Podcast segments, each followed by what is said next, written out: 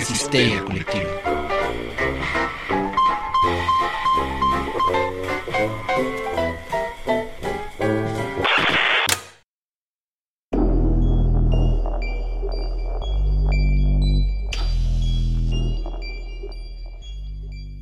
Esto es Histeria Colectiva, el programa donde Fernando Santamaría, el doctor Braham y Ricardo Medina se sientan alrededor del círculo de invocación para abrir la caja de Pandora y volarse la tapa de los sesos platicando sobre ficción, magia, ocultismo, casos supernaturales, literatura y todo lo que tenga que ver con la cultura del horror. Buenos días, buenas tardes, buenas noches.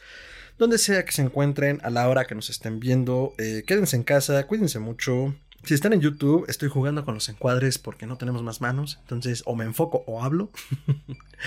y ¿Eres pues, de los que no pueden mascar chicle y caminar? Fíjate que sí, pero con estas cosas no. Como pinole y no chiflo, doctor. Entonces me cuesta un poco de trabajo. Ya cuando podamos traer ayuda, esto será diferente. Pero mientras tanto, la producción está en estas manos.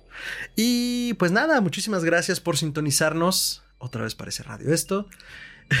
Perdón, es la costumbre. Ah. Uno crece oyendo radio y luego surge el internet y el podcast. Lugares comunes. Pues o sea, gracias por teclear nuestro enlace en el YouTube o en el Spotify. Ya lo había resuelto. Era gracias por entrar a, dejarnos entrar a sus casas. Funciona bastante bien, pero no sé qué me ha dado últimamente por decir sintonizar. Pero bueno, cuídense mucho, quédense en casa. Si son trabajadores esenciales, muchas gracias. Y pues ya saben, vacúnense. Y si ya se vacunaron, qué buena onda. Y si no, aguanten. Y si ya se vacunaron, sigan usando cubrebocas. Es importante. No son inmunes. O sea, vaya, les sube las chances de que no sea tan grave la enfermedad, pero ustedes todavía pueden contagiar gente. Y el cubrebocas todavía sigue siendo la mejor alternativa. Entonces no se sientan invulnerables, porque ya me ha tocado gente que anda gritando en la calle que ya están vacunados y no necesitan usar cubrebocas. No, bueno, es como el nuevo, el final está cerca, ¿no? Ándale. Eh, y pues eso, eh, muchísimas gracias por estar por acá. Eh, doctor, ¿qué hay en la caja de Pandora hoy? En este momento en la caja de Pandora virtual se abre y nos presenta retratos. Retratos, pinturas, representaciones de un mundo que nos rodea. La primera pregunta sería, ¿por qué hacemos retratos? Yo personalmente creo que los retratos y las pinturas primero son un reflejo de nuestra realidad o de la realidad del artista a partir de lo que el tiempo que vive, la educación que tiene y lo que quiere representar de ella, es decir, no son fieles a la realidad, pero son una parte de ella. Y también creo que es una manera de tratar de generar un legado. Y sobre todo en el caso del retrato, porque es el legado de la persona que está, valga la redundancia, retratada. Digo, no por nada los jefes de Estado o los dirigentes de las instituciones se hacen el retrato, ¿no? Sí, pero vámonos un poquito más atrás. O sea, digo, las primeras representaciones pictóricas que tenemos son en las cuevas, ¿no? Donde se ven este grupo de cazadores eh, persiguiendo bisontes y animales prehistóricos. No, no cazaban dinosaurios. No. No importa cuánto diga el History Channel que había alienígenas. no. Pero aquí la pregunta es, el ojo del artista, ¿no? Esta capacidad del hombre de generar algo abstracto que representa la realidad en algún nivel, parte desde muy atrás. Esto es lo que yo quiero añadir. O sea, porque digo, uno podría decir, ay, mi hijo los hace mejor. Bueno, quizás su hijo sea muy bien dotado en estas cuestiones, señora, pero el punto es, gente desde que estaban en las cavernas intentó dejar algo, intentó dejar plasmado lo que veían, lo que sabían, lo que conocían. No dominaban todavía la escritura, eso todavía no llegaba. Y para ellos era importante. No voy a cuestionar si había una razón religiosa, si había una razón ritual, si alguien se lo encargó, si le nació a él hacerlo, pero es interesante ver que desde que andamos diciendo que ya somos hombres, ya había esta necesidad de transmitir, de dejar algo.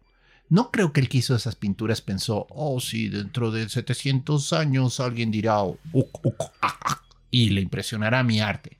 No, no creo que era así. O sea, yo creo que era una necesidad de hacer arte por el hecho de hacer arte.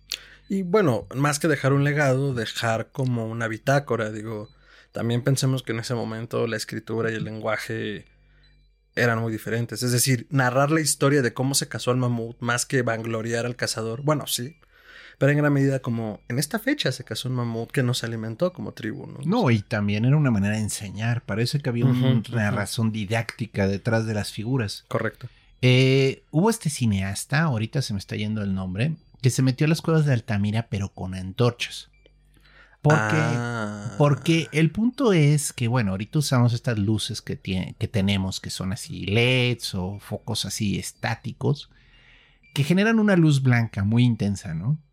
Pero lo que este señor intentó hacer, creo que fue Ingmar Bergman, este, algo fue meterse con un equipo de cámara y ver cómo se veían las figuras metiendo una, una antorcha. Y es interesante porque bajo la flama de la antorcha, Se las figuras parecen moverse. Oh. Hay un efecto de movimiento aparente, de nuevo, es un fenómeno visual, debido a que, bueno, era lo que la gente veía. O sea, lo más probable es que quien entraba en esa época a ver la figura, entraba con antorchas.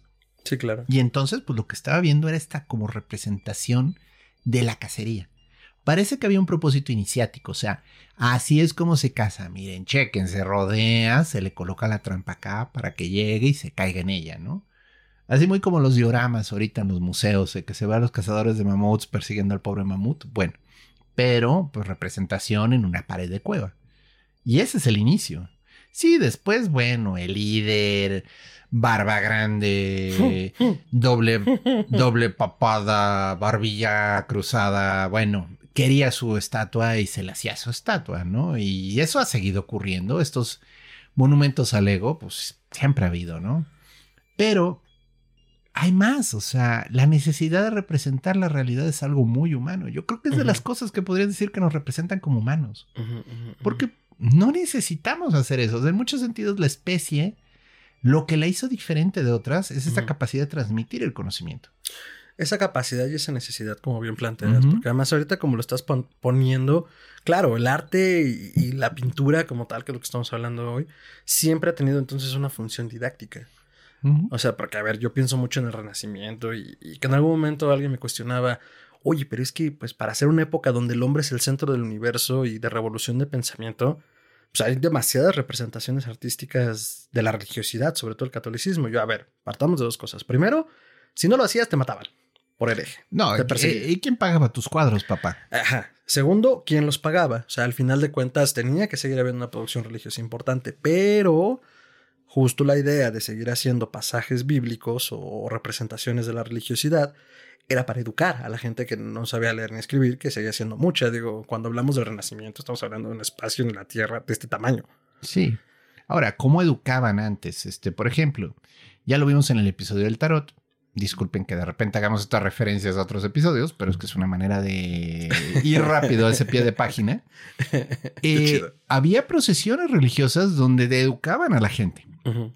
En vez de ponerlos a leer un libro que no podían leer, hacían carros alegóricos donde se veían las representaciones de la creación del mundo, donde se veía la caída, el diluvio, este, la venida de Jesucristo y el juicio final. Hashtag se viene. Hashtag se viene, ¿no?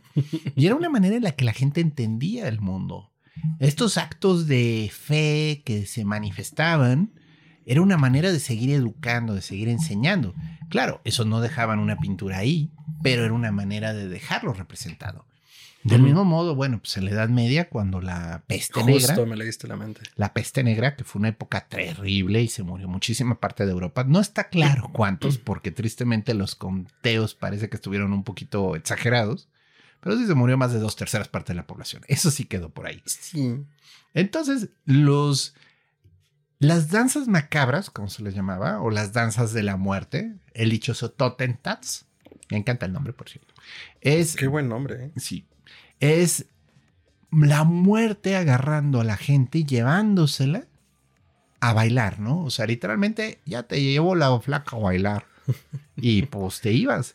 Y era una manera de la gente de purgar ese dolor, de purgar esa pérdida, ¿no? Claro, hacer una metáfora. Sí, y la muerte agarraba al rico, agarraba al pobre, agarraba al loco, agarraban al santo, agarraban a todos. Que la carta de la muerte, haciendo otra vez un, un regreso al tarot? tarot, eh, está muy bonita en la representación de, de- del Rider White. Recuérdame quién fue el artista del Rider White. Pamela Coleman Smith. El Rider White Smith. Sí, Es importante dar ese reconocimiento. Pinche misoginia culera de la edad victoriana que no pueden reconocer al artista y ponen primero la marca de la fábrica de naipes, Ryder, Entonces voy, voy, a hacer esto. Va a ser el Smith White Rider. Sí, Smith White Me parece justo. Entonces, en el tarot de Smith White Rider, eh, la representación de la muerte es muy bonita porque es la muerte en un caballo blanco, con armadura, con un este. Se fue la palabra de la banderola. Un pendón. Un estandarte. Y eh, abajo un hombre común, un noble, y creo que un niño, me lo estoy inventando. Era un niño, era una doncella, era el papa y el rey. Entonces, y cada eh, uno tratando de negociar con ella, ¿no? Claro, con lo que poco o mucho que tenía. Entonces me parece preciosa la representación porque es eso. Sí, o en los tarots más antiguos, como el de Marsella, que la muerte es este segador. Que literalmente es la guadaña cortando y a sus pies hay cabezas, brazos y demás. Pero de nuevo, era la manera en la que el colectivo trataba de purgar esta imagen, ¿no? Entonces, de nuevo, el cuadro no necesitaba explicación para cualquier persona que vivió esa época y que vio los carretas llenas de cadáveres siendo llevados afuera del pueblo a quemar. Entendió perfectamente lo que era ese, esa figura del esqueleto, ¿no? Que también la ponían eh, afuera de las casas que estaban ya plagadas por la peste, ¿no? Ponían como un indicador. Era una X, si No me acuerdo muy bien. Depende del pueblo, pero eran marcas así, como aquí hubo peste, no te acerques. Aquí hubo ay, y pues quemaban cuerpos, quemaban casas. Sí, fue horrible. Tuvimos un episodio de la peste de epidemias muy bueno, la primera temporada. De los primeros, de hecho, creo que fue el cuarto episodio. Bueno, porque este, este empezaba esto. Apenas estaba empezando esta histeria colectiva. pero bueno, este, digo, ya ahorita ya ni es chiste, ¿no? Pero, pero el punto es que ya ha ocurrido antes. Y van a ver la cantidad de arte y de manifestación artística que va a generar esta pandemia de la que estamos ya saliendo. ¿eh? Claro que sí. Estoy seguro que va a haber arte para aventar para arriba, porque el arte es la manera en la que el hombre purga este tipo de memorias, purga este tipo de recuerdos. Pero bueno, ah, ¿y esto qué tiene que ver con el horror? Bueno, estamos avanzando en la historia, ¿no? Estamos tratando de mantener una coherencia, un hilo conductor, como dirían algunos señores. Pero la idea es llegar a ¿Qué nos produce una pintura? O sea, una pintura nos, produce lo que se llama una reacción. Placer estético sería la palabra adecuada para aquellos que conocen arte. Pero la idea es, vemos algo e inmediatamente tenemos una reacción. Sí. El mal arte no nos importa. O sea, lo vemos y, eh, nos vamos, ¿no? Que recordemos que eso es muy subjetivo, pero sí, sí, eh, cada espacios para eso. Cada quien, o sea, cada quien puede encontrar algo que le gusta o no le gusta.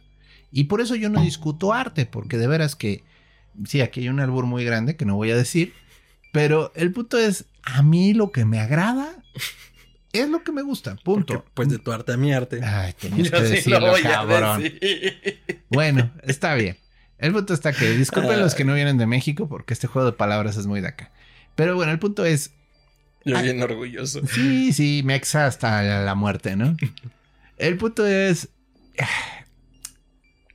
hay cuadros que a mí no me llaman. Hay cuadros que la gente le super rifan, le super maman, los ponen en sus casas y a mí no me emocionan. Y hay cuadros que yo sí defiendo como buenos cuadros que me encantan, ¿no? De nuevo, es una respuesta personal basada en mi cultura, basada en cómo crecí, lo que me educaron, lo que sé, lo que no sé. Y pues eso me genera a mí una reacción, ¿no?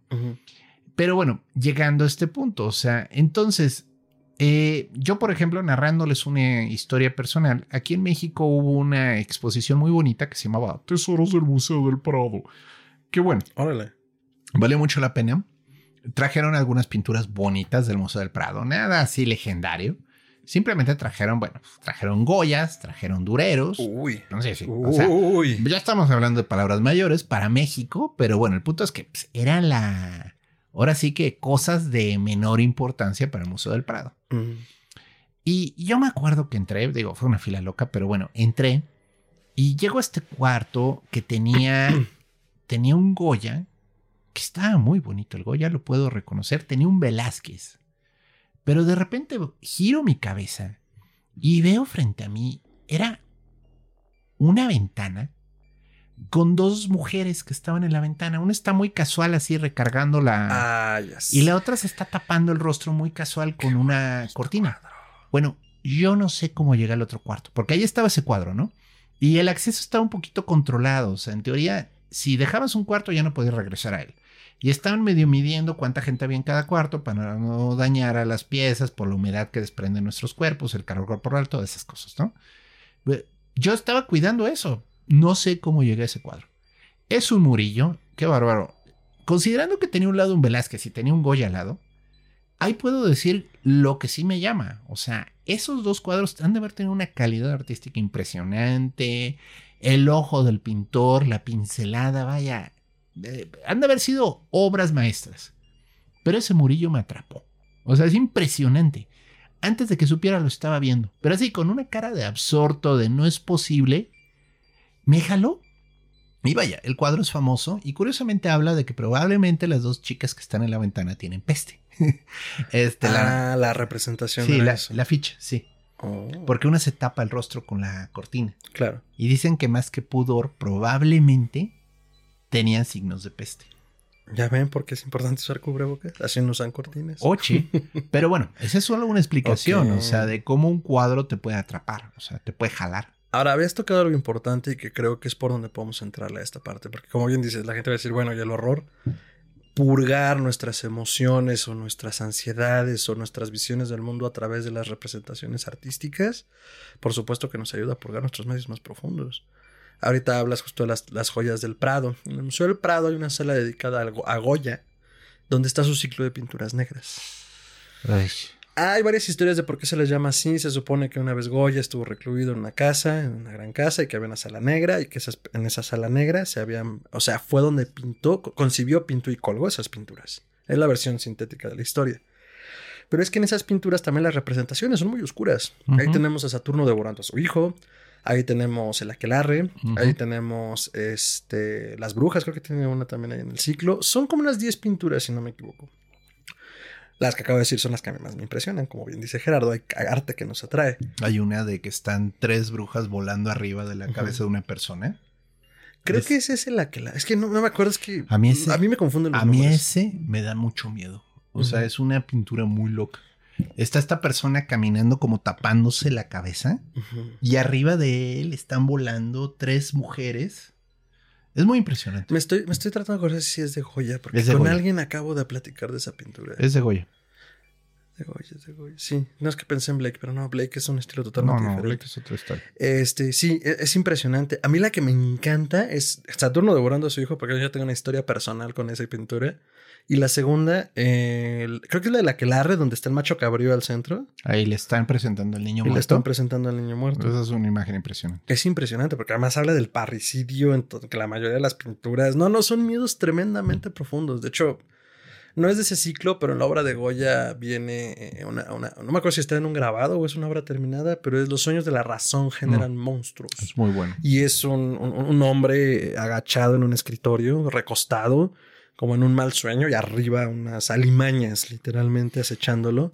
Entonces, Es muy impresionante la obra de Goya porque Goya fue un pintor de la corte. O sea, fue una persona que hizo unos retratos impresionantemente bien hechos de la nobleza española de esa época, pero tenía una visión de las injusticias sociales durísima. O sea, donde, donde cualquier otro pintor que ya logró pintar gente de la corte, literalmente dice, ya la hice, ya me volví famoso, ya no necesito ver al pueblo sufrir. Se ve que Goya tenía una sensibilidad hacia el sufrimiento de la gente muy fuerte, muy fuerte, porque esas imágenes tiene otra también de, de gente que está siendo fusilada. Sí, justamente me estaba tratando de acordar del nombre de. Muy dura, muy dura, porque está narrando precisamente toda la inestabilidad social que había en España en aquel entonces, ¿no? O sea, si solo vieras sus retratos dirías, uy, qué gente tan elegante, uy, qué bárbaro, cuánta, cuánta finura, ¿no? Qué Pero- época para estar vivo, pero no. pero al mismo tiempo te está mostrando lo crudo, lo duro, lo difícil, ¿no? Que había en ese momento en España. Y la hipocresía de la sociedad eh, noble, porque también ya cuando ves el detalle de la elegancia de esta gente y al mismo tiempo estás viendo lo que la gente de normal está sufriendo, dices, oye, ¿cómo es posible? Sí, de hecho, estaba buscando el nombre de esa obra porque tiene un nombre muy particular. Se llama El 3 de Mayo en Madrid y se le conoce también como los fusilamientos en la montaña del Príncipe Pío. O los fusilamientos del 3 de Mayo, que es un pintor, es este un cuadro de Goya que se acabó en 1814. Y la intención de Goya al elaborarlo era plasmar la lucha del pueblo español contra la dominación francesa en el marco del levantamiento del 2 de mayo, al inicio de la guerra de la independencia española. Entonces sí, o sea, ¿qué queremos decir con esto? Que la representación artística, si bien como decía Gerardo, es un placer estético, eh, no siempre es placentero. O sea, es un, hay una diferencia entre el poder apreciar la técnica, el, el mensaje y la transmisión del mismo, o sea, el medio pero el fondo a veces puede ser tremendo, ¿no? Y es importante que tengas en cuenta que no todos son querubines rechonchos nalgones. No, no, te pueden eh, dar una patada en las bolas y es arte. O sea, y si logró su propósito de causarte una reacción, ya. Es arte. no quiere decir que lo disfrutes, pero es arte. Otra clásica de esto, que digo de nuevo, es cubismo y es difícil de entender la historia detrás, es el Guernica de Picasso que también tiene que ver con la historia española, es el bombardeo de la ciudad de Guernica y es el sufrimiento del pueblo español, o sea, si no la han visto con atención, porque además eso es lo impresionante del arte abstracto, o sea, de repente pues sí son líneas, es una paleta de colores, pero ya que le prestas atención brincan unos detalles y el Guernica es tremendamente... Se dice que cuando Picasso lo estaba pintando, este, bueno, todavía los alemanes estaban, pues, eh, todavía no habían sido derrotados. Y un soldado alemán de alto rango va a ver a Picasso y ve, creo que Picasso estaba en Francia en ese entonces, y lo ve pintando el Guernica, ¿no? Y se... Lo quiebra. Se, se choquea, o sea, entra en un estado de shock y le dice, ¿por qué está pintando eso? Y él dice, ustedes son los que lo hicieron, o sea, no me reclamen que yo lo esté pintando. O sea, simplemente estoy trayendo ese pedazo de la historia, ¿no? Entonces, sí, claro, el arte, por supuesto que entonces nos ayuda a purgar algo que retomaré inmediatamente de Goya, los sueños de la razón y los monstruos que generan nuestras eh, vivencias, nuestras fantasías, nuestros miedos más profundos. Eh, justo eh, pensando, brincando un poco en el periodo de tiempo de... Ah, bueno, no, antes de Goya en el Museo del Prado, uno puede brincar al Bosco, a Jerónimos Bosch, que de por sí tiene unas representaciones por sí solas raras. Luego sumen el motivo. Estoy pensando, por supuesto, en el Jardín de las Delicias. Es un cuadro muy raro que se le ha hecho mucho estudio. Es muy bonito. O sea, a mí personalmente me gusta el Jardín de las Delicias. y me gusta. Es un tríptico. O sea, lo interesante del cuadro es que es un tríptico. No es un cuadro, sino que es una compañía de otras dos pinturas a los lados. y, y, todo el tema también de lo fantástico y del infierno que hay al lado es bastante interesante. O sea, el señor yo no sé qué fumaba, pero la verdad son cuadros que parecen salidos de las pesadillas de alguien. Y sí, las imágenes surrealistas, porque digo, el señor no era surrealista, pero esas imágenes ya rayan el surrealismo. totalmente. El Jardín de las Delicias se inició en 1503 y terminó en 1515. Eh, pues eh, eh, el pintor es neerlandés, que sería como holandés. holandés. Yo siempre me hago bolas con los gentilicios. Es holandés y flamenco. Lo que pasa es que la región de Flandes estaba. Es un desmadre. Pero bueno, digamos holandés por llevarlo fácil. Sí, entonces, este, algunos han interpretado que es, que es, una exposición política de algún tipo, un poco al estilo de Miguel Ángel y su juicio final y y bueno, o sea, o Dante y su Divina Comedia, pero en realidad no hay un consenso general. Y este, digo, aunque las fechas son dispares entre los autores, pero estamos hablando por dónde están puestas, que es el Museo del Prado. Y son a mí de las, de las obras que más me impresionan de ese museo. Ahora, eh, brincando un poco más en la línea del tiempo, una que, la que, que, platicamos mucho y que hemos comentado en otros momentos, La pesadilla de Fuseli.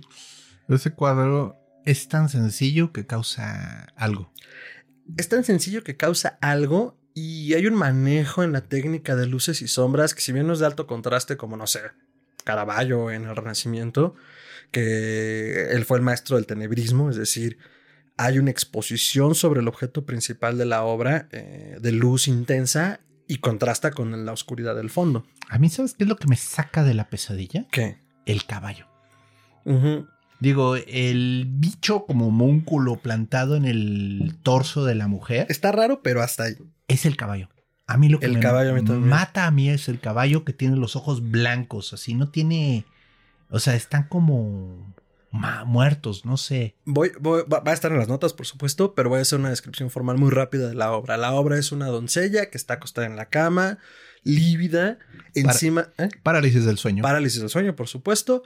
Encima de su pecho o a los pies, dependiendo de la versión, porque hay dos versiones, está este homúnculo del que habla Gerardo, entre demonio, duende, cosa rara, y al fondo hay un caballo que sale entre el dosel de la cama. La cara del caballo, yo la he asociado personalmente a estos viejos demonios del agua, que es, normalmente son comunes al norte de Europa. Creo que son, no, no, no son kelpis, tiene otro nombre. Bueno, hay que recordar que la palabra nightmare, Ok. mare significa yegua. Mm. Entonces, los antiguos pueblos nórdicos creían que las pesadillas eran caballos que te llevaban y te arrastraban, digas, en un viaje astral poco agradable, ¿no? En un viaje del bajo astral. Ok, entonces, bueno, de ahí la, la, la, la, la, la etimología. Entonces hace sentido que Fuseli utilice un caballo para la obra y representar la pesadilla. ¿no? Pero saca de onda. Normalmente estos caballos también están asociados, como les decía, a los cuerpos de agua y por eso a mí me hace sentido como el pinche caballo tiene esta expresión lívida, acuática, culera, porque no hay otra palabra para describirlo. Y lo que dice Jaya es que tiene los ojos muy, muy abiertos y está mirando no al espectador, sino a una nada atrás del espectador, que es lo que a mí me genera todavía más temor. Es como, no me está viendo a mí, está viendo al- algo atrás de mí. Sí. Esta obra la hemos comentado en otras ocasiones y sobre todo hablamos de ella en Butcher's Block, cuando hicimos la reseña de la, de la serie de Channel Zero, porque aparece en la mansión en una de las secuencias. Muy bueno Channel Zero. Este, si no lo han visto, se lo recomendamos. Hicimos una reseña de la mejor, porque son miniseries. Hagan de cuenta Son muy que- cortitas que y no como, relacionadas. Es como un hilo conductor. Cada temporada es una historia diferente. Un poquito como American Horror Story, pero mucho mejor lograda, en mi opinión. Sí, entonces, este, ahí sale esa y eh, la que mencionamos hace un momento, El Jardín de las Delicias, sale en una película llamada Daniel Isn't Real, que también Uh. reseñamos aquí, y sale en una secuencia justo ya hacia el final, en un momento clave que pues se asocia al infierno, ahí lo dejo, ahí está la reseña, busquen la película, y bueno, eso también habla de cómo el arte ayuda a ser un hilo conductor. No voy a volver a ser hilo, hilo conductor, lo hemos dicho demasiado. Ayuda a hacer una referencia o una metareferencia dentro de las películas u otras expresiones artísticas para mandar un mensaje. Para decir, estamos hablando de esto, ¿no? Ya para los más clavados, eh, pues estamos haciendo como análisis metatextuales que pues son muy útiles y siguen hablando de su función didáctica. Sí, y bueno. Cómo nos impresiona, ¿no? Cómo nos identificamos con él. Entonces ya más o menos plantamos nuestra propuesta con lo que es la pintura, ¿no? Ahora podemos comenzar a hablar ya de las fotografías, o sea, ya de los inicios, de cuando se desarrolla pues toda la técnica fotográfica Y comenzamos a tener literalmente representaciones muchísimo más reales que lo que pues un artista promedio podía lograr, ¿no? Y ahí es donde comienza a surgir este, esta sensación de Extrañeza. extrañeza, de algo que no, no es normal, ¿no? O sea, la gente hasta entonces, pues sí, tenía un retrato ahí mal hecho de su abuela, ¿no? O, o los de los de sombras, ¿no? O sea, que luego solo tomaban el perfil y hacían este retrato de Ah, las sombras. siluetas, sí, retratos de siluetas, viernes de siluetas. Sí, viernes de siluetas con Skinner. Pero el punto es, este, ya que comienza la fotografía, comenzamos a tener una manifestación real de las cosas. Pero ya a un nivel en el que incluso supera lo que tú percibes, o sea, porque tú podías tratar de recordar ese día y sí, el sol estaba bien fuerte, hacía mucho calor. Oye, pero ¿viste al perro que estaba atrás? ¿Cuál perro? Mira, ahí en la foto se ve un perro atrás, o sea, pues, Ta- Chinga, chinga, chinga, Ah, chinga, chinga. chinga, chinga. Ah.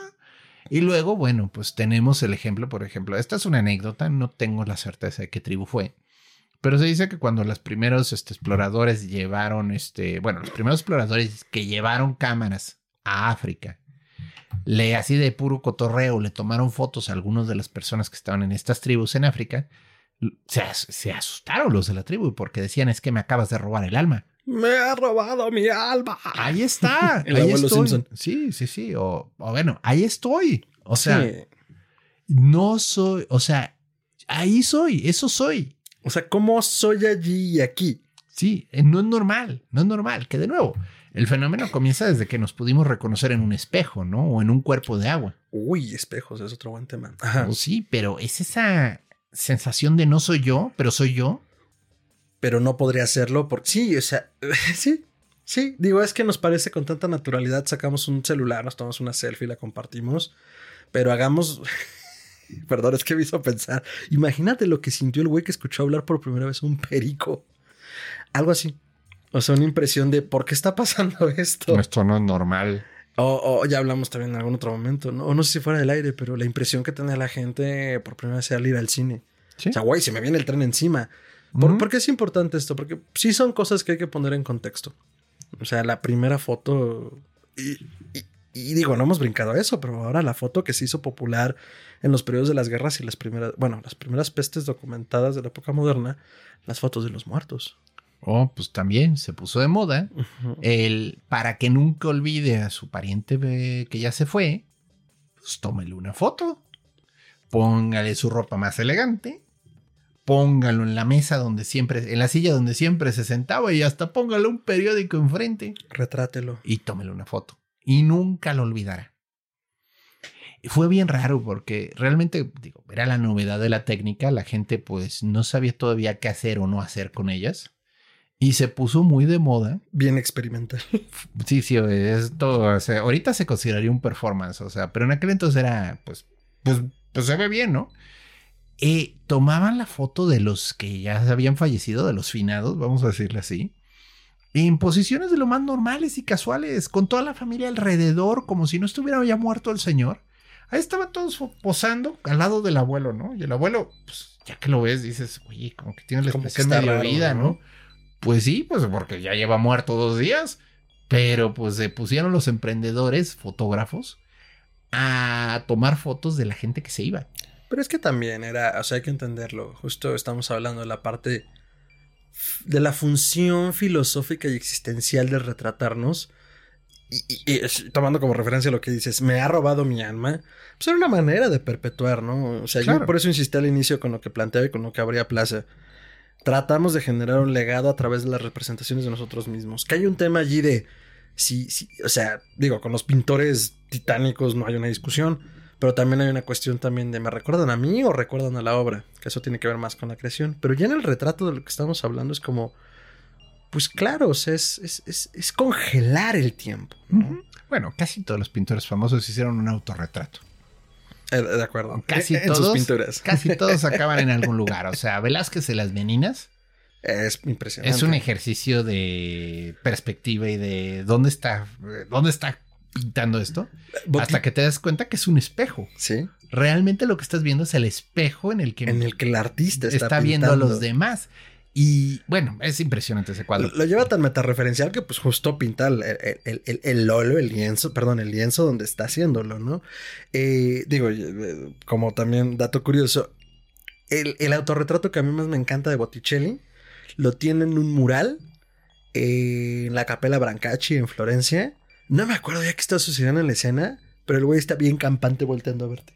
Así como, ¿qué hubo? ¿Qué hubo? Está muy cagada. Está Luego hay cuadros en donde el artista permite romper la cuarta pared. Y, es impresionante eso, porque te saca de onda cuando lo ves. Claro. Como este cuadro de Murillo, que las chicas te estaban viendo directamente, ¿no? Eh, hay uno famosísimo, digo, de nuevo, ahorita regresamos con las fotos, discúlpenos. Que se llama La Guardia de Noche. Uh, Ronda de Noche. Es de. Ay, No es de Rembrandt. ¿Cómo se llama este señor? No, sí, no. Ay, bueno, es de los holandeses famosísimos. no, eh, es un cuadro de caos total. O sea, en teoría está la guardia de noche haciendo su rondín, pero. Vermeer, creo. Vermeer. Rembrandt, Rembrandt, Rembrandt. Sí, es de Rembrandt. Es de Rembrandt. Pero es un desmadre el cuadro. O sea, es un desmadre, es caos en forma. O sea, es como si hubiera retratado un instante con una fotografía. Se le está disparando el arcabuz a uno de ellos, una persona está saliendo así corriendo y todo parece indicar, así se le hizo toda una autopsia al retrato, que Rembrandt está narrando un crimen. Hay un homicidio que ocurrió poco después a un líder de la guardia y está diciendo quién fue. Porque uno de los de la guardia está casualmente apuntando su lanza, lanza. al pecho.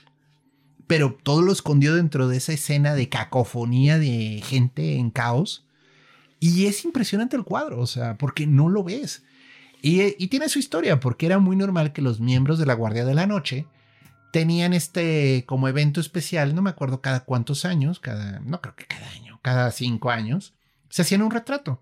Pero antes de que llegara Rembrandt, el maestro, pues eran, ya saben, cosas estáticas, todos así posando, así como de, mm, me veo bien así, ¿no? Eh, chequen mis bíceps, chicas. O sea, todos en sus mejores galas. Abúltame más aquí. Y Rembrandt rompe todo y hace esta escena de puro Pues de acción. acción, movimiento, caos detenido. Y encima parece que el señor está diciendo, y este mató a esta persona. Pero no lo puedo decir porque me meto en problemas. Aquí, aquí dejo el testimonio para que se quede.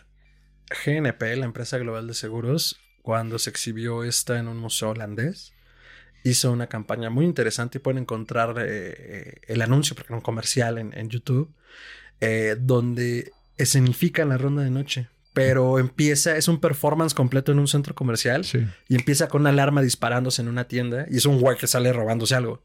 Entonces empieza toda la persecución en la tienda y empiezan a salir un chingo de personajes caracterizados de diferentes lugares hasta que en el centro del centro comercial este, eh, termina la escena, o sea, la actuación, pum, y forman el cuadro de ronda de noche y cae un marco, obviamente, anunciando la exposición y quién patrocina.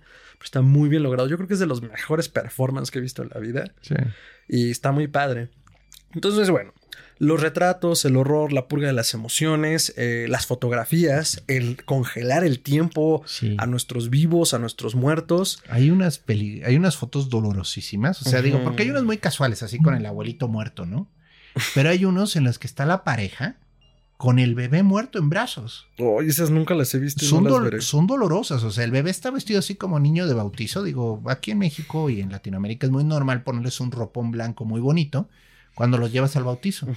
Entonces están con un niñito así de no más de un año, año y medio, así abrazándolo. Y, y bueno, lo duro de... Otra cosa que cambió mucho con los retratos, esto es importante, la gente no sonreía en las fotos. El Mm, es sonríe a la cámara ocurrió mucho, mucho, mucho tiempo después. Vean las fotos viejas. Todos tienen una cara como que se están aguantando un pedo. Yo iba a decir, no, pues adusta. Pinches pedorros, dice el doctor. Sí, no, todos están así. Este es raro, pero es que hay que entender. Para tomar esas fotos había que quedarse quieto un ratote. Ah, claro, creo que valdría la pena hablar del aguerrotipo, cómo La, funcionaba. la- la técnica te pedía no mover un músculo más o menos por cinco minutos. Entonces, no podías mantener una sonrisa, o sea, no se te da. Entonces, Sí, porque a ver, era una aleación, una, una aleación especial de metal y el líquido que reaccionaba encima era una aleación entre plata y mercurio eh, que reaccionaba con yodo. Entonces las pequeñas partículas que quemaban la placa de metal, que no me acuerdo qué metal era, eh, pues lo que hacía la impresión. es como un cobre. A mí me tocó ver No me una. acuerdo. Una vez mi madre tenía ahí entre todos los álbumes fotográficos una de metal, no sé ni de qué ancestro mío era. Ajá. Son pesadas, o sea, se sienten como lámina de cobre de estas Ok. que agravan ahora con láser. Claro, Es muy parecido al daguerrotipo, ahorita el grabado láser de lámina. es como el, el equivalente. Sí. Este, ay, algo te iba a decir de eso. Ah, bueno, ahora pensando en la mezcla que era para hacer reaccionar el, el revelado por, bueno, no el revelado, sino la reacción en la caja negra, pues los fotógrafos no han de haber quedado muy cuerdos en ese entonces. No, los vapores de mercurio son muy peligrosos, ¿eh? O sea, si la gente se enfermaba, se me va ahorita el nombre de la intoxicación por mercurio. Es, bueno, la de plomo se llama saturnismo, Saturnismo. pero la de mercurio tiene también su nombre. Te volvías loco. O sea, había una locura que se te iba la onda y te ponías a reír como pendejo. Cada quien ríe como puede, doctor. Bueno, pues digo, era, era por el envenenamiento de los gases de sí, mercurio. claro.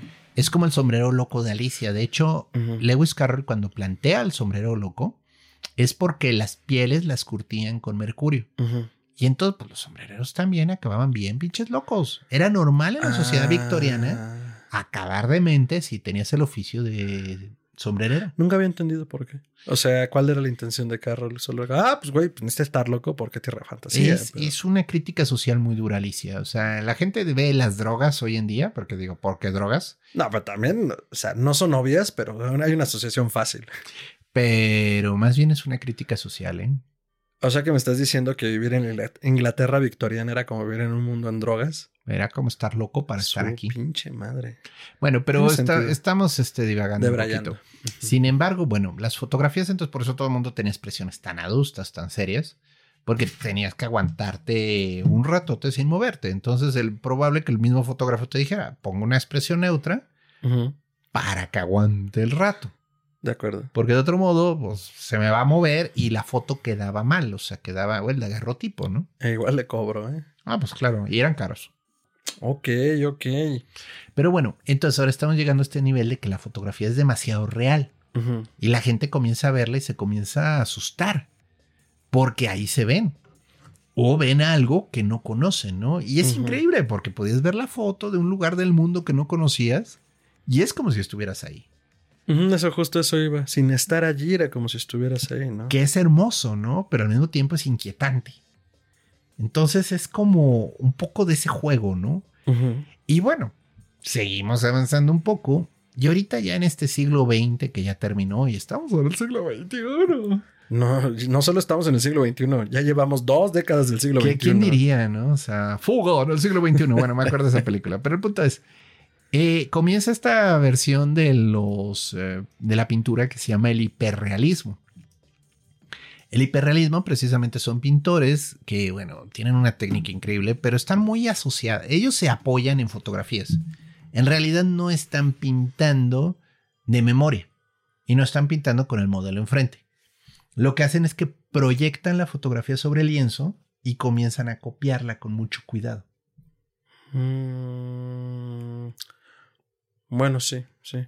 No es que estaba pensando, o sea, ya pensando en artistas contemporáneos, este, este artista italiano llamado Roberto Ferri, que es hiperrealista, y según yo él pinta con modelos. Pero bueno, a ver. Modelos que fotografía y luego los está proyectando.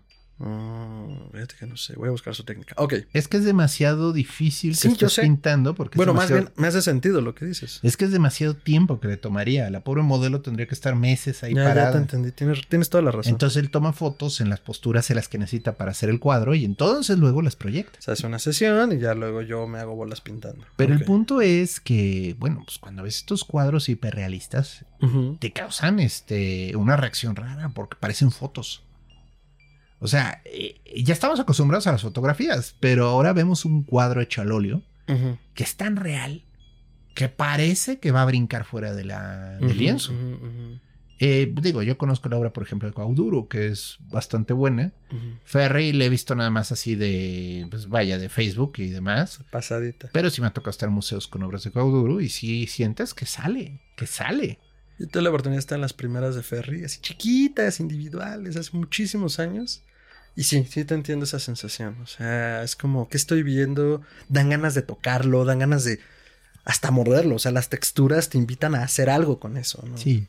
Y bueno, y luego estábamos hablando entonces del programa de este escultor que se llama Ron Mueck. Ron Mueck que él construye modelos tridimensionales de personas y es impresionante porque de veras parecen reales las esculturas. Son enormes. Enormes. Y en Ciudad de México estuvo en 2000, ¿qué habrá sido? ¿2009? ¿2010? Por ahí, 2010.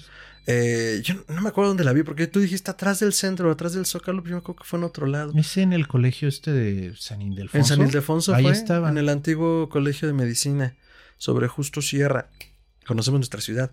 Eh, pero sí, o sea, era una cosa loca. Sí, sí, porque pues digo, en una en un espacio como el tamaño de este cuarto en el que estamos era una cabeza.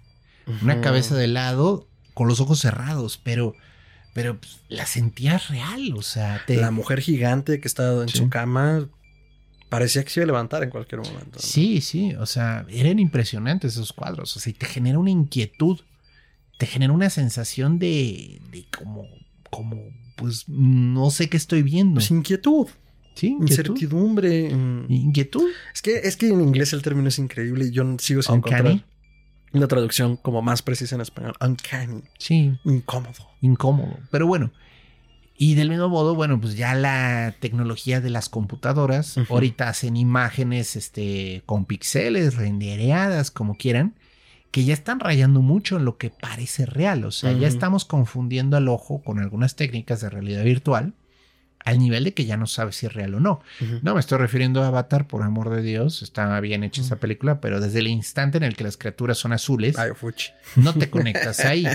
Pues estamos hablando de una, del tratar de generar una imagen lo bastante real como pues, humanos, ¿no? Ya sé que tiene humanos esa película, pero el punto es pensaba un poco ahorita, perdón que te interrumpa, los animadores, a mí me han contado que sí hay un grado, o sea, parte de la enseñanza en la animación es dejar un grado de imperfección importante para que el cerebro no se confunda. Es que causa molestia. Y ese es un problema en el que se están enfrentando también, por ejemplo, los programadores que están haciendo máquinas inteligentes. Eh, de qué tan real puedes hacer un robot antes de que la gente genere rechazo. es raro, tenemos este fenómeno, no puede, o sea, no, si no nos engaña, nos genera rechazo.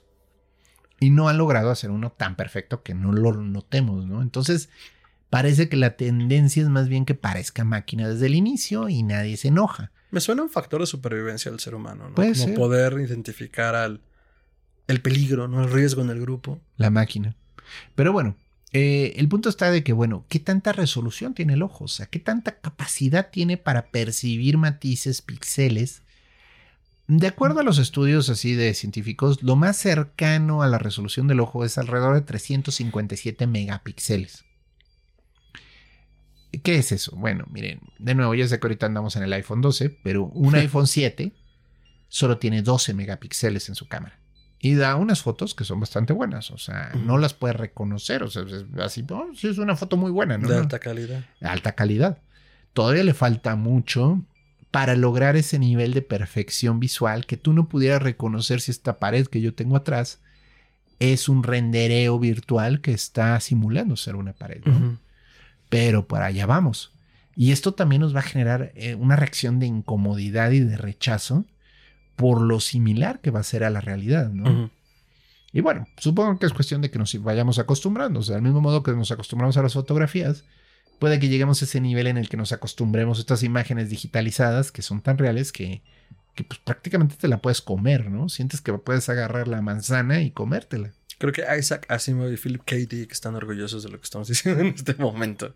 Que en algún momento nos acostumbraremos a esto. ¿Quién sabe? Bueno, me gusta, Bueno, no orgullosos, pero van a decir sí, cierto. me gusta pensar que nos vamos a acostumbrar. Si yo siento que somos una especie que evoluciona y se va acostumbrando cada vez más a algo. Claro, digo, con todos los riesgos que implica acostumbrarse a algo nuevo. Eh, pues qué gran viaje pictórico y de retratos, doctor, hemos tenido esta en esta emisión.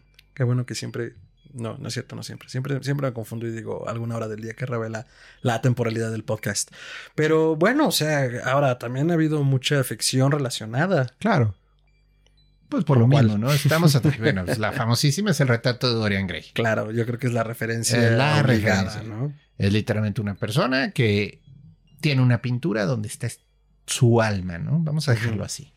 Y él no envejece, cortesía de que la pintura es la que está envejeciendo. De acuerdo. Es un gran cuento. Recuérdame quién lo escribe. Siempre me Es. Oscar Wilde. Wilde, ¿no? ¿no? Es Oscar Wilde. Ahora, recordemos, y esto es importante con la obra de Wilde, Wilde era un satirista. Tremendo. Creo que mm, luego olvidamos eso. Y Wilde realmente todo el tiempo criticaba. Entonces, el retrato de Dorian Gray es una crítica severa a este deseo de no envejecer, a este deseo de permanecer perfecto, joven, sano. Y estamos hablando de finales del 19, ¿no? Pues, el hombre no ha cambiado tanto en 200 años. Bueno, ciento, ciento y pico. ciento y pico. Pero sí, el retrato de Dorian Gray es la obligada, ¿no? Todo el mundo habla de eso. Yo quisiera hacer referencia, obviamente, a nuestro maestro Lovecraft, a quien estoy enfocando en este momento en esta pared. El modelo de Pickman es, creo que también una referencia obligada en cuanto a horror y retratos. Eh, brevemente, recordemos que la aventura empieza con el protagonista narrando sus aventuras con Pickman, que era un hombre repudiado en la sociedad artística de Providence. Sí, de Providence. Sí, de, ay, no. Ah, Ay, no me acuerdo. Arkham, ¿no? De Arkham. Creo que Sí. sí, sí, de Arkham. porque hacía retratos horribles, o sea, eh, plasmaba figuras grotescas. grotescas. Y no solo grotescas, sino que justo tenían este factor de que parecía que iban a saltar de sus cuadros, ¿no? Entonces narra cómo él se acerca a Pickman y conoce su proceso creativo. Y bueno, con un giro que a lo mejor Muy después bueno. de escuchar el programa les va a parecer muy lógico, pero que al final te dice, ay, ñañita. De hecho, Ay, ñañuquen, hubo una, doctor. hubo una adaptación sonora por psicofonías, ¿no? Sí, en el, en el Viejo Testamento de, de esta Nah. iteración. En aquellos tiempos remotos. En aquellos tiempos remotos, Psicofonías Podcast hizo una adaptación de larga duración del modelo Pikman muy buena. Así buscan a modelo Pikman Psicofonías Podcast y encuentran aquí mismo en YouTube eh, y en Spotify. Creo que también debe estar acá arriba en Spotify. eh, la adaptación sonora. Entonces, este, la van a disfrutar mucho. Es muy buena. O leanla, digo que también es muy buena experiencia También pueden narrativa. leerla. Eh, esta la publicó Lovecraft en 1927 en Weird Tales y en The Outsider, revis- revistas Pulp. Y pues bueno, es una chulada de, en cuanto a horror cósmico y que une su. Curiosamente, une su ciclo de horror cósmico con el onírico. El modelo de Pikman es, puente. Es una combinación interesante los dos. Y es un puente porque eventualmente, aunque no hace tantas conexiones claras entre sus relatos, la llave de plata, la búsqueda soñada de la oculta Kadat, eh, uh, uh, uh, ay, esta otra de Randolph Carter. Bueno, hay un ciclo de lecturas sobre el protagonista Randolph Carter que conecta con el modelo de Pikman. Pero ahí se los dejamos de tarea. Y yo no quisiera dejar de mencionar el Greco. Nos lo brincamos un poco en cuanto a pintura, porque no es precisamente ah, terrorífico, pero tenía un estilo muy particular. Era raro. Era raro, pero era por una cuestión de salud. Hay una tesis este, que plantearon ya hace unos años que parece ser que hay un consenso sobre ella, donde el Greco tenía un problema de la vista, que ahorita se me ve el nombre, pero veía todo como muy alargado. Ah, por eso sus cuadros son así. Por eso sus cuadros son así. Entonces esta atmósfera un tanto tenebrosa, pues tiene que ver con cómo él veía literalmente su mundo, porque tenía una afección médica. Pobrecito, todo el mundo. Oh, pero qué impresionante él. Bueno, pues es que, así, lo veo. Así veo todo. Y conforme fue avanzando, pues se le fue degenerando la vista y por eso al final son todavía más extrañas y hasta de colores distintos, ¿no?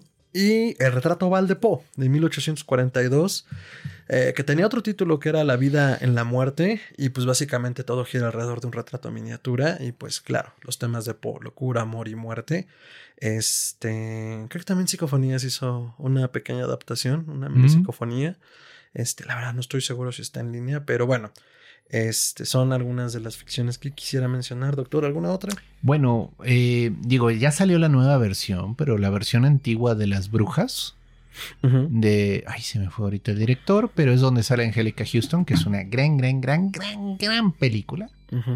Eh, comienza con un mini relato. O sea, en realidad la historia todavía ni comienza. Y la mamá, la, o la abuela, que es la que lo cuida, le está contando de cómo una niña quedó atrapada en un cuadro. Y, ah, es cierto. Y que, y que los papás lo único que ven es cómo va creciendo dentro del cuadro. Y que después otros parientes que heredaron el cuadro ven cómo ella se vuelve una ancianita ahí en el cuadro, ahí en la casita que estaba en el cuadro, y un día ya no apareció. Y se me hace un gran relato de horror, o sea, y te lo cuenta así en una página. Sí, sí, sí, no, no lo recordaba. Eh, y pues bueno, eso con los relatos. Em, si tienen alguna otra recomendación de ficción que se nos esté yendo, por favor, mándenla a la caja de comentarios, porque estoy seguro que hay muchísimas más, pero ahorita no rescato ninguna otra. Ahorita hay unas este, exposiciones inmersivas en la obra de ciertos artistas. Había una que era de Van Gogh, por ah, ejemplo. todo, el cuarto está lleno de pantallas LED o proyecciones, se me va cómo funcione porque no he podido ir por pandemia, disculpen. Y entonces, este, a mí se me hace muy interesante el espectáculo de poder entrar en el cuadro, ¿no? Estar, por ejemplo, en el campo de girasoles y ver a la derecha girasoles, a la izquierda girasoles, todos pintados con eh, la paleta de Van Gogh y sentir que estás dentro del cuadro. Eso suena padre, pero digo, también puede ser muy macabro. Correcto. Pues qué maravilla, qué delicia, qué pictórico ha estado esto, doctor. Y pues creo que no nos queda más que dar nuestras conclusiones y nuestras redes, doctor, porque nos dan miedo los retratos. Pues los retratos yo creo que nos dan miedo por lo que representan, ¿no? O sea, por ese pedazo de tiempo congelado que puede ser horrible, ¿no? Entonces podemos hablar de un Goya, podemos hablar de una foto de guerra, hay fotos impresionantes de los fotógrafos que han fotografiado eh, conflictos bélicos, muy dolorosas, o sea, y si las ves y ves plasmado el horror, el miedo, el dolor. Entonces sentimos esa conexión. Estos seres sufrieron algo horrible, ¿no? Yo creo que por eso nos, da, nos dan miedo. Estoy de acuerdo, doctor. Yo creo que nos dan miedo eh, los retratos porque, y, le agrego a la, a la, tesis que planteé al inicio, no solo estamos buscando como dejar un legado y transmitirnos a través de ello, sino que, mm, ¿cómo decirlo? Ay, se me fue. ¿Por qué no lo noté, doctor? No sé. Este, pero bueno, a partir de eso, pues también nos genera como una incertidumbre sobre nuestra permanencia, o nuestra impermanencia más bien. Y entonces tratamos de que. O sea, ya, ya me acordé. O sea, el tratar de capturar esos momentos en el tiempo eh, mostramos como nuestra ansiedad de nuestra mortalidad, ¿no? O sea, mostramos esa parte que no sabemos finitos. Y bueno, o sea, tratamos como de dejar nuestro testimonio de yo estuve aquí de la cualquier manera posible. Y justo eso, la tecnología nos ha permitido, conforme su avance, hacerlo de otras formas, ¿no? Digo, no tiene mucho que ver con retratos, pero sí con la cuestión del legado, que es a lo que aludo. Eh, pues Facebook, o sea, ya tiene perfiles in memoriam de gente que por una u otra razón, pues ya falleció, ya no está en nuestra tierra tenemos perfiles de Facebook de gente muerta, doctor. No, y espérate, pronto ya va a haber este, grabaciones de gente muerta. Correcto. No había todo un tema de generar con inteligencia artificial los recuerdos de lo que la gente dejaba y de ese modo continuar escribiendo mensajes en Facebook en perpetuidad. O sea, con inteligencia artificial, ¿no? Sí, sí, fue una propuesta de Google, pero la gente se escandalizó tanto que, que, dijeran ni. Eh, justo partimos de lo mismo, ¿no? La, esa incomodidad de esto no debe ser real, ¿no? Entonces, eh, creo, que, creo que ese es el tema con los retratos. Eh, y bueno, mm, pues a mí me encontrar como arroba mantrasaya, eso es cuando la tiene doble al final en Twitter, y en Instagram, en Facebook, como facebook.com diagonal mantrasaya. Eh, ahí comparto todas las voces de mis cabezas, de mis cabezas, porque tengo varias. Únanse, se pone padre el cotorreo y el bailongo. Y pues ahí nos seguimos enviando mensajitos. Ya lo saben, doctor, sus redes. Me encuentran en Twitter como Chuntaromelquisedec. Esto es arroba chuntarome. Dense una vuelta, es el lugar donde más participo. Me pueden encontrar también en una fanpage en Facebook como Gerardo Braham, pero la verdad, métanse más a Twitter, es más divertido. Está más cotorro, las aventuras de Chuntaro Y eh, a, Facebook, a Histeria Colectiva Podcast la encuentran como podcast.histeria en Instagram, podcast histeria en Twitter, eh, y nos pueden escribir a historiacolectivapodcast.gmail.com Todas sus sugerencias, añadiduras, comentarios, también pueden acá la caja de comentarios o a nuestra página de Facebook, facebook.com diagonal podcast histeria. Ya tenemos un minion contestando todas sus llamadas. Eh, llame ya. Y pues únanse y síganse. Únanse y síganse. Dios de mi vida. Únanse al culto y esparzan la infección. Ya lo saben, que llegue el terror a los oídos de más personas. Muchas, muchas gracias por acompañarnos, audiencia Doctor. Hasta pronto. Hasta entonces.